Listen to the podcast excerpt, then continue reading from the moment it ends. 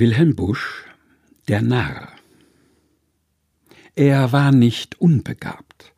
Die Geisteskräfte genügten für die laufenden Geschäfte.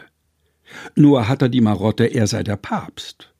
Dies sagt er oft und gern für jedermann zum Ärgernis und Spotte, bis sie zuletzt ins Narrenhaus ihn sperren. Ein guter Freund, der ihn daselbst besuchte, fand ihn höchst aufgeregt. Er fluchte Zum Kuckuck, das ist doch zu dumm, ich soll ein Narr sein und weiß nicht warum. Ja, sprach der Freund, so sind die Leute. Man hat an einem Papst genug. Du bist der Zweite. Das eben kann man nicht vertragen. Hör zu, ich will dir mal was sagen.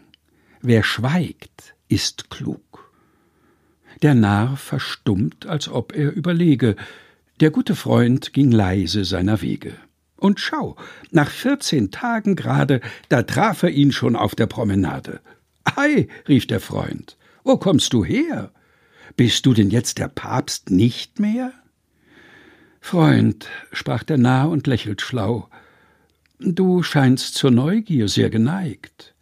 Das, was wir sind, weiß ich genau. Wir alle haben unseren Sparren, doch sagen tun es nur die Narren. Der Weise schweigt. Wilhelm Busch Der Narr gelesen von Helga Heinold